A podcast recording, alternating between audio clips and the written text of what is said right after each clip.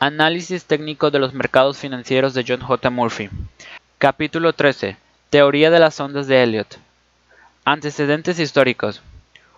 Un estudio de 1938 titulado El principio de las ondas fue la primera referencia publicada en relación con lo que ha dado en llamarse el principio de las ondas de Elliot. Dicho estudio fue publicado por Charles J. Collins basado en el trabajo original que le había presentado el fundador del principio de las ondas, Ralph Nelson Elliot. Elliot estaba muy influido por la teoría de Down, que tiene muchos puntos en común con el principio de las ondas. En una carta que Elliot envió a Collins en 1934, mencionaba que había sido suscriptor de los servicios bursátiles de Robert Rea y que conocía el libro de este sobre la teoría de Down, añadiendo que el principio de las ondas era un complemento muy necesario a la teoría de Down. En 1946, solo dos años antes de su muerte, Elliot escribió su trabajo definitivo sobre el principio de las ondas, la ley de la naturaleza, el secreto del universo. Tal vez las ideas de Elliot habrían quedado olvidadas si A. Hamilton Bolton no hubiera decidido publicar en 1953 el suplemento de las ondas de Elliot, que completaba la obra Bank Credit Analysis. El suplemento fue publicado anualmente durante 14 años, hasta que Bolton murió en 1967. A. J. Brose se hizo cargo del suplemento de Elliot y colaboró con Robert Petcher en 1978 para escribir el principio de las ondas de Elliot. La mayor parte de los diagramas que aparecen en este capítulo proviene del libro de Freud y Petcher. Este último dio un paso más y en 1980 publicó el libro llamado Los trabajos principales de R. N. Elliot, ofreciendo así los escritos originales que Elliot que hacía mucho tiempo que no se imprimían. Principios básicos de la teoría de las ondas de Elliot. Hay tres aspectos importantes en la teoría de las ondas, patrón, coeficiente y tiempo. Por ese orden de importancia, patrón hace referencia a los modelos de ondas o formaciones que contienen el elemento más importante de la teoría. El análisis de coeficientes es útil para determinar los puntos de retroceso y los objetivos de precios, midiendo las relaciones entre las distintas ondas. Finalmente, las relaciones de tiempo también existen y se pueden usar para confirmar los patrones y coeficientes de las ondas, aunque algunos seguidores de Elliot las consideran menos confiables para hacer pronósticos de mercado. La teoría de las ondas de Elliot se aplicó al principio a los promedios bursátiles más destacados, en particular el índice industrial Dow Jones. En su forma más básica, la teoría dice que el mercado de valores sigue un ritmo repetitivo de 5 ondas de adelante seguidas por 3 ondas de retroceso. La figura 13.1 muestra un ciclo completo. Si contamos las olas, veremos que cada ciclo completo tiene 8 ondas, 5 arriba y 3 hacia abajo. En la parte del ciclo que avanza, obsérvese que cada una de las ondas está numerada. Las ondas 1, 3 y 5, llamadas ondas de impulso, son ondas ascendentes, mientras que las ondas 2 y 4 se mueven en dirección contraria a la tendencia ascendente. Las ondas 2 y 4 se llaman ondas de corrección porque corrigen las ondas 1 y 3. Una vez completando el avance de 5 ondas numeradas, comienza la corrección de 3 ondas, identificadas a su vez por las letras A, B y C. Junto con la forma constante de las diferentes ondas, también está la importante consideración del grado.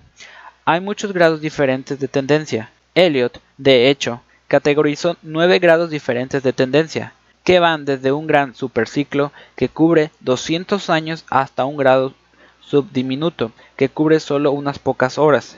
De todos modos, el punto importante a recordar es que el ciclo básico de 8 ondas permanece constante con independencia del grado de tendencia que se esté estudiando. Cada onda se subdivide en ondas de un grado menor, que a su vez también se puede subdividir en ondas de grados aún menores, de lo que se desprende que cada onda es, en sí misma parte de la onda siguiente de un grado más alto. La figura 13.2 demuestra estas relaciones. Las dos ondas más grandes, la 1 y 2, se pueden subdividir en 8 ondas más pequeñas, que a su vez pueden subdividirse en 34 ondas aún más pequeñas. Las dos ondas más grandes, la 1 y 2, son solo las dos primeras ondas de un avance aún más grande de 5 ondas. La onda 3 de ese avance más grande está por comenzar. Las 34 ondas de la figura 13.2 se subdividen más hasta alcanzar los grados más pequeños que siguen en la figura 13.3, con el resultado de 144 ondas. Los números mencionados hasta ahora no son números al azar, sino que son parte de la secuencia numérica de Fibonacci, que es la base matemática de la teoría de las ondas de Elliot. Más adelante volveremos a este tema. Por ahora, observe las figuras 13.1, 13.3 y verá una característica muy significativa de las ondas. El hecho de que una onda determinada se divide en 5 o 3 ondas viene determinado por la dirección de la siguiente onda más grande. Por ejemplo, en la figura 13.2 las ondas 1, 3 y 5 se subdividen en 5 ondas, porque la siguiente onda más grande de la que son parte, la onda 1, es una onda que avanza. Como las ondas 2 y 4 se mueven en dirección contraria a la tendencia, solamente se subdividen en 3 ondas. Mire con más atención las ondas de corrección A, B y C que contienen la onda correctiva más grande número 2. Verá que las dos ondas descendentes, la A y la C, se desglosan, cada una de ellas en 5 ondas. Esto se debe a que se está moviendo en la misma dirección que la siguiente onda más grande número 2. Poder diferenciar entre 3 y 5 obviamente tiene una tremenda importancia en la aplicación de este enfoque, porque esa discusión le indica al analista qué es lo que debe esperar. Un movimiento completo de 5 ondas, por ejemplo, generalmente significa que solo se ha completado una parte de una onda mayor y que vendrá más. Una de las reglas más importantes a tener presente es que una corrección nunca puede ocurrir en 5 ondas. En un mercado alcista, por ejemplo, si se ve un descenso de 5 ondas, probablemente signifique que se trata solo de la primera onda de un retroceso de 3 ondas y que habrá más ondas hacia abajo. En un mercado bajista, un avance de tres ondas debería ir seguido por una reanudación de la tendencia. Una subida de 5 ondas avisaría de un movimiento hacia arriba más sustancial y hasta posiblemente sería la primera onda de una nueva tendencia alcista. Conexión entre la teoría de las ondas de Elliot y la de Down. Detengámonos un momento aquí para indicar la conexión obvia entre la idea de Elliot de 5 ondas que avanza y la de Down de 3 fases que avanzan en un mercado alcista. Parece claro que la idea de Elliot de tres ondas ascendentes con dos intervenciones correctoras se ajusta bien a la teoría de Down. Sin duda, el análisis de Down influyó en Elliot, pero también parece claro que Elliot creía que había ido mucho más allá de la teoría de Down y que de hecho la había mejorado. También es interesante observar la influencia del mar sobre ambos en la formulación de sus teorías. Down comparaba las tendencias principal, intermedia y menor con las mareas, olas y pequeñas ondas del océano, y Elliot se refería a mareas y flujos en sus escritos y llamaba a su teoría el principio de las ondas. Ondas correctoras. Hasta ahora nos hemos referido principalmente a las ondas impulsoras en la dirección de la tendencia principal, pero en esta ocasión centraremos nuestra atención en las ondas correctoras. En general, no están claramente definidas y por lo tanto tienden a ser más difíciles de identificar y predecir, pero si hay un aspecto claramente definido, y es que las ondas correctoras nunca pueden ocurrir en grupos de 5. Las ondas correctoras son grupos de 3, nunca 5 veremos tres clasificaciones para las ondas correctoras en zigzag, planas y triángulos. En zigzag. Un zigzag es un patrón de tres ondas correctoras opuestas a la tendencia principal que se desglosa en una secuencia 5-3-5. Las figuras 13.4 y 13.5 muestran una corrección en zigzag de un mercado alcista, mientras que las figuras 13.6 y 13.7 ilustran una subida de un mercado bajista. Obsérvese que la onda del medio B cae casi hasta el comienzo de la onda A y que la onda C va mucho más allá del final de la onda A. Una variación menos común del patrón en zigzag es el zigzag doble, que se ve en la figura 13.8. Se trata de una variación que a veces sucede en patrones correctores más grandes y que está formada por patrones en zigzag 5-3-5 diferentes conectados por un patrón ABC intermedio.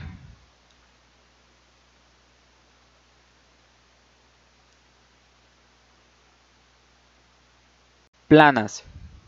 Lo que distingue la corrección plana de la corrección en zigzag es que la plana sigue un patrón 3-3-5. Observes en las figuras 13.10 y 13.12 que la onda A es de 3 en lugar de 5. En general, la corrección plana es una consolidación que una corrección, y en un mercado alcista se le considera una señal de fuerza. Las figuras 13.9, 13.12 muestran ejemplos de correcciones planas normales. En un mercado alcista, por ejemplo, la onda B sube rápidamente hasta alcanzar la parte más alta de la onda, A, demostrando tener mayor fuerza de mercado. La onda final C acaba justo en la parte inferior de la onda A, o un poco por debajo, en contraste con una corrección en zigzag que va mucho más allá de ese punto. Existen dos variaciones irregulares de la corrección plana normal. Las figuras 13.13, 13.16 muestran el primer tipo de variación. En el ejemplo del mercado alcista, obsérvese que la parte superior de la onda B sobrepasa la parte superior de la onda A y que la onda C viola la parte inferior de la A. La variación tiene lugar cuando la onda B alcanza a la parte superior de la A, pero la onda C no llega a la parte inferior de A. Naturalmente, este último patrón detona mayor fuerza de mercado en una situación alcista.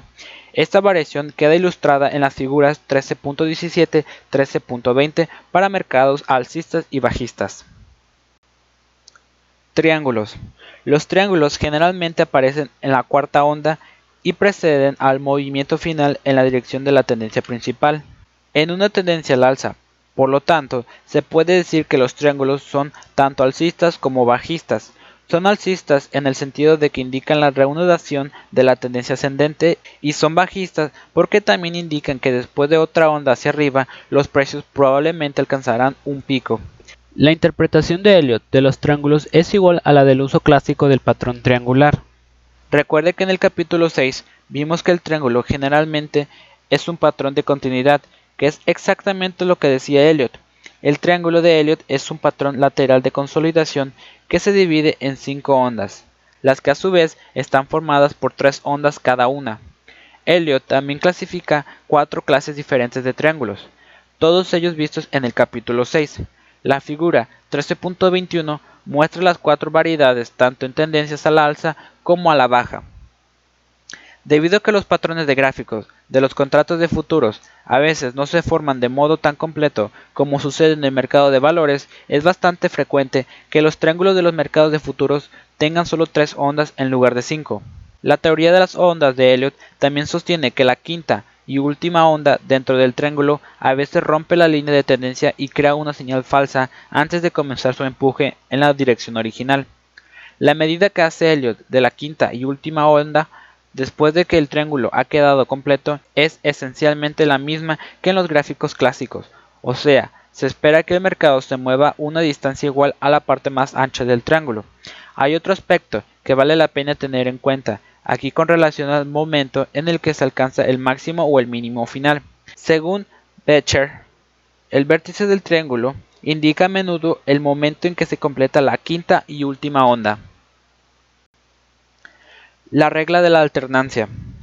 En su aplicación más general, esta regla o principio sostiene que el mercado normalmente no actúa igual dos veces seguidas. Si la última vez hubo algún tipo de máximo o mínimo, Probablemente en esta ocasión no ocurrirá lo mismo. La regla de la alternancia no nos dice qué pasará exactamente, pero nos dice qué es lo que probablemente no sucederá. En su aplicación más específica, se usa habitualmente para indicarnos qué tipo de patrón corrector debemos esperar. Los patrones correctores tienen a ser alternos. En otras palabras, si la onda correctora 2 fue un simple patrón ABC, la onda 4 probablemente tendrá un patrón complejo, por ejemplo, un triángulo. Y a la inversa, si la onda 2 fue compleja, la onda 4 probablemente será sencilla. La figura 13.22 proporciona algunos ejemplos. Otro aspecto importante de la teoría de las ondas es el uso de los canales de precios, tema que cubrimos en el capítulo 4. Elliot utilizó los canales de precios como método para llegar a los objetivos de precios y también para ayudar a confirmar la totalidad de las ondas contadas. Cuando ha quedado establecida una tendencia ascendente, se construye un canal inicial de tendencia mediante el trazado de una línea de tendencia básica hacia arriba que una de las partes inferiores de las ondas 1 y 2 y a continuación se traza una línea paralela por encima de la onda 1, tal como muestra la figura 13.23. Es frecuente que la totalidad de la tendencia ascendente se mantenga durante esos límites. Si la onda 3 comienza a acelerarse hasta el punto de sobrepasar la línea superior del canal, se ha de volver a trazar las líneas siguiendo la parte superior de la onda 1 y la parte inferior de la 2, como muestra la figura 13.23. El canal definitivo se traza por debajo de las dos ondas correctoras y generalmente por encima de la parte superior de la onda 3, como se ve en la figura 13.24. Si la onda 3 es inesperadamente fuerte o extensa, tal vez se tenga que trazar la línea superior por encima de la parte alta de la onda 1. La quinta ola debería acercarse a la línea superior del canal antes de acabar. Para trazar líneas de canal de tendencias a largo plazo, se recomienda usar gráficos semilogarítmicos junto a los aritméticos. Onda 4 como área de apoyo. Para finalizar nuestra presentación de las guías y formaciones de ondas, falta mencionar un punto importante, y es la relevancia de la onda 4 como área de apoyo en mercados bajistas subsiguientes. Cuando se han completado cuatro ondas ascendentes y ha comenzado una tendencia bajista, ese mercado a la baja generalmente no descenderá más allá de la cuarta onda anterior de un grado menos, o sea, la última cuarta onda formada durante el anterior avance alcista. Hay excepciones a la regla, pero generalmente la parte baja de la cuarta onda contiene el mercado bajista. Esta información puede resultar muy útil a la hora de llegar a un objetivo de precio a la baja máximo. Los números de Fibonacci como base del principio de las ondas. Elliot estableció en su libro Nature's Law que la base matemática para su principio de las ondas era una secuencia numérica descubierta por Leonardo Fibonacci en el siglo XIII. Dicha secuencia numérica ha quedado identificada con un descubridor y generalmente se le conoce como los números de Fibonacci. La secuencia numérica es 1, 1, 2, 3, 5, 8, 13, 21, 34, 55, 89, 144 y así hasta el infinito. La secuencia tiene una serie de propiedades interesantes, de las cuales no es la menos importante la relación casi constante entre los números. 1. La suma de dos números, cualquiera consecutivos, es igual al número siguiente. Por ejemplo, 3 y 5 suman 8, 5 y 8 suman 13, y así sucesivamente. 2. La ratio o coeficiente de cualquier número con respecto al número más alto que le sigue se acerca a 0,618 después de los cuatro primeros números. Por ejemplo, 1 entre 1 es 1, 1 entre 2 es 0,50. 2 entre 3 es 0,67. 3 entre 5 es 0,60. 5 entre 8 es 0,625. 8 entre 13 es 0,615. 3 entre 21 es 0,619, etc. Obsérvese cómo fluctúan estos primeros coeficientes por encima y por debajo de 0,618 en una amplitud que se va estrechando y préstese también atención a los valores 1, 3. La ratio o coeficiente de cualquier número con respecto al número más bajo que le precede es aproximadamente 1.618 o el inverso de 0,618. Por ejemplo, 3 entre 8 es 1.625. 21 entre 13 es 1.615. 34 entre 21 es 1.619.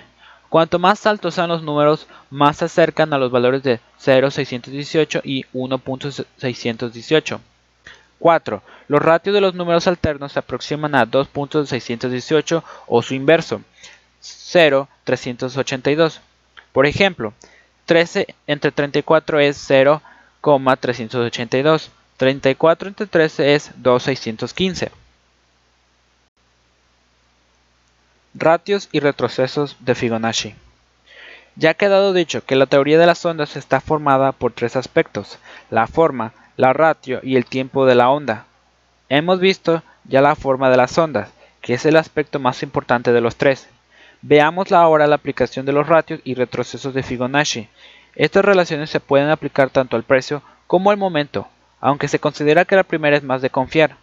Al aspecto del tiempo volveremos más adelante.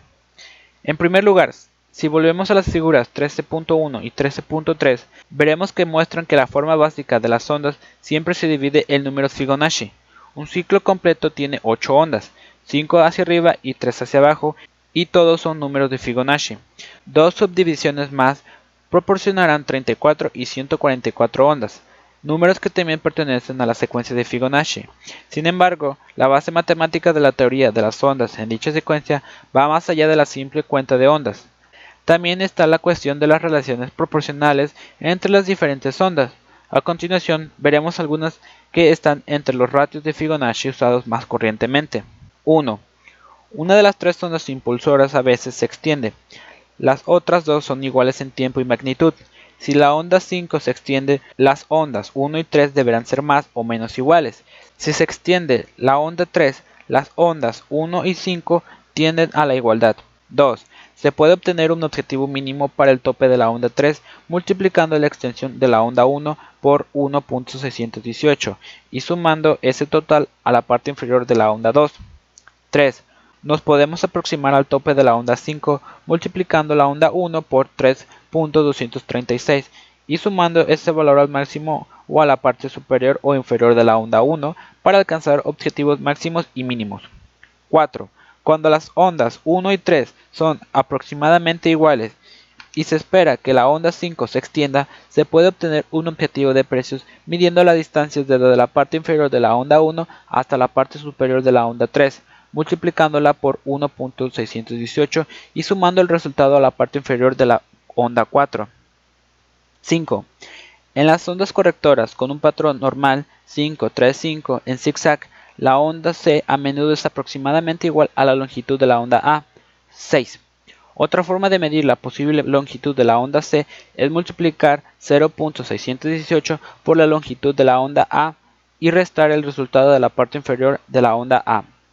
7. En el caso de ondas correctoras planas con el patrón 335, en que la onda B alcanza o sobrepasa la parte superior de la onda A, la onda C tendrá la longitud de A multiplicada por 1.618. 8. En un triángulo simétrico, cada onda sucesiva está relacionada con su onda anterior en 0.618. Retrocesos porcentuales de Fibonacci. Los ratios o coeficientes que acabamos de ver ayudan a determinar objetivos para los precios tanto en las ondas impulsoras como en las correcciones. Otra forma de determinarlos es usando retrocesos porcentuales.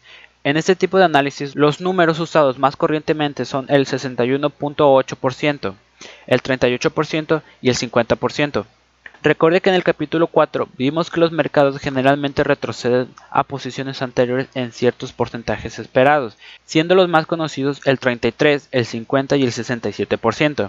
La secuencia de Fibonacci ajusta esas cifras un poco más. En una tendencia fuerte, un retroceso mínimo suele estar alrededor del 38%, y en una tendencia más débil, el retroceso porcentual máximo es de aproximadamente el 62%. Antes dijimos que los coeficientes de Fibonacci se acercan a 0.618, solo después de los cuatro primeros números. Los tres primeros ratios son 1 entre 1, 1 entre 2 y 2 entre 3. Muchos estudiosos de Elliot pueden no ser consistentes de que el famoso retroceso del 50% es en realidad un ratio de Fibonacci, igual que el retroceso de 2 tercios. Un retroceso completo de un mercado previamente alcista o bajista también debería indicar una importante área de apoyo o resistencia. Metas temporales de Fibonacci. No hemos dicho demasiado sobre el tema del tiempo en el análisis de las ondas, pero las relaciones temporales de Fibonacci existen. Son más difíciles de predecir y algunos seguidores de Elliot consideran al elemento tiempo como el menos importante de los tres aspectos de la teoría. Las metas temporales de Fibonacci se encuentran contando hacia adelante a partir de máximos o mínimos significativos. En un gráfico diario, el analista cuenta hacia adelante el número de días de operaciones a partir de un punto de inflexión importante, con la expectativa de que los máximos o mínimos futuros aparecerán en días de operaciones de Fibonacci, es decir, los días números 13, 21, 34, 55 u 89. La misma técnica se puede usar para los gráficos semanales, mensuales o incluso anuales. En el gráfico semanal, el analista elige un máximo o mínimo significativo y busca metas temporales semanales que coincidan con los números de Fibonacci. La combinación de los tres aspectos de la teoría de las ondas. La situación ideal se da cuando concurren la forma de la onda, El análisis de los ratios y las metas temporales supongamos que un estudio de las ondas revela que ha completado una quinta onda, que la onda 5 ha multiplicado por 1.618 la distancia entre la parte inferior de la onda 1 y la parte superior de la onda 3, y que el tiempo transcurrido desde el comienzo de la tendencia ha sido de 13 semanas a partir de un mínimo anterior y de 34 semanas a partir de un máximo anterior. Las probabilidades de que un máximo importante estuviera cerca serían muy altas. El estudio de los gráficos de precios, tanto para el mercado de valores como para el de futuros, revela una cierta cantidad de relaciones temporales de Fibonacci. Aunque parte del problema está en la variedad de las posibles relaciones, las metas temporales de Fibonacci se pueden medir de máximo a máximo, de máximo a mínimo, de mínimo a mínimo y de mínimo a máximo. Son relaciones que siempre se pueden encontrar después del hecho y no siempre está claro cuáles de las posibles relaciones son relevantes para la tendencia actual.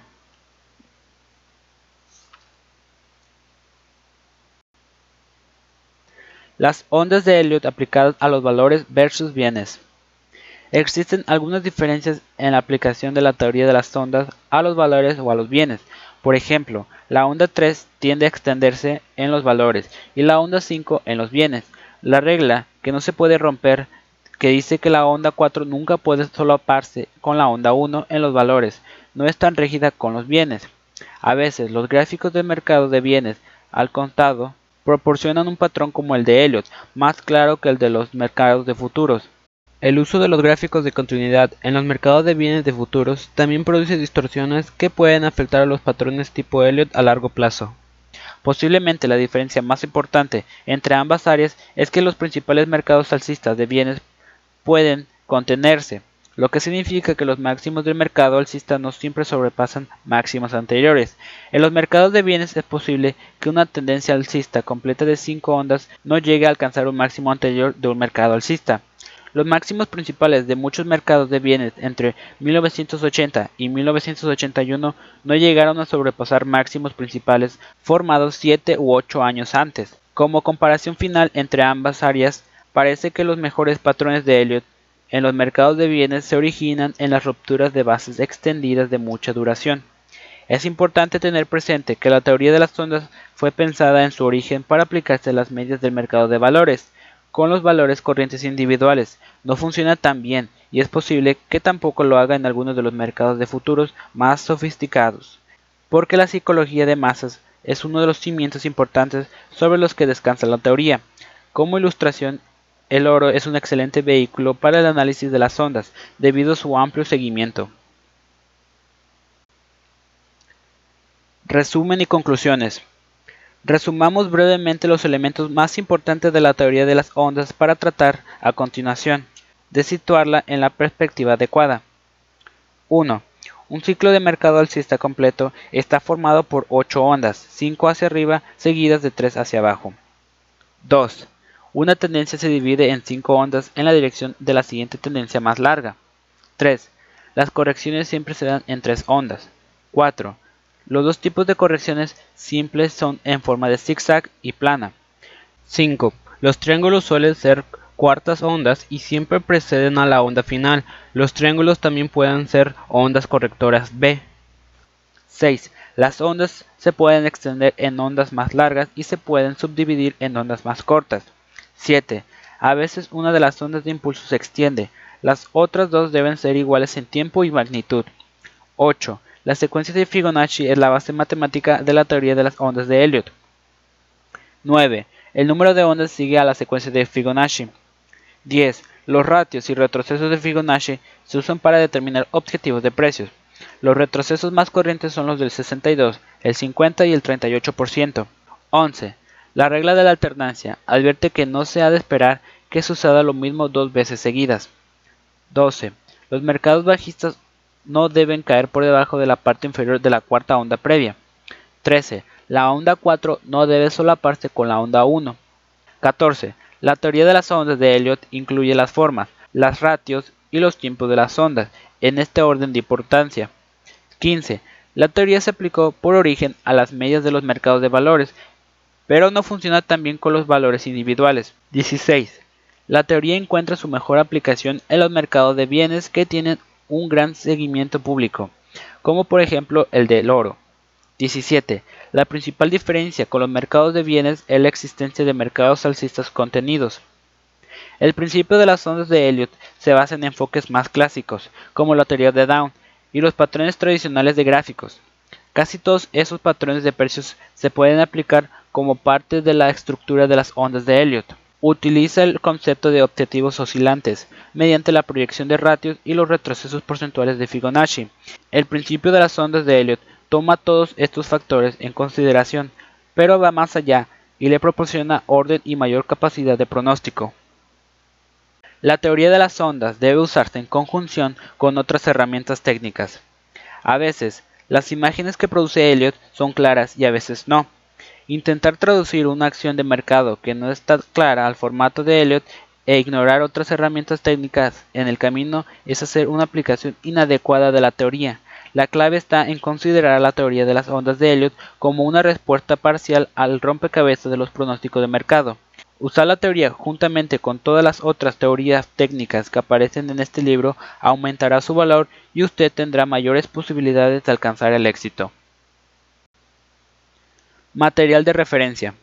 Dos de las mejores fuentes de información sobre la teoría de las ondas de Elliot y los números de Fibonacci son The Major Work of R. N. Elliot y Elliot Wave Principle. Todos los diagramas usados en las figuras 13.1-13.24 son del libro de Elliott Wave Principles y se reproducen este capítulo por gentileza de New Classes Library. Un librito sobre los números de Fibonacci llamado Understanding Fibonacci Numbers y escrito por Edward D. Dawson se puede obtener de Traders Press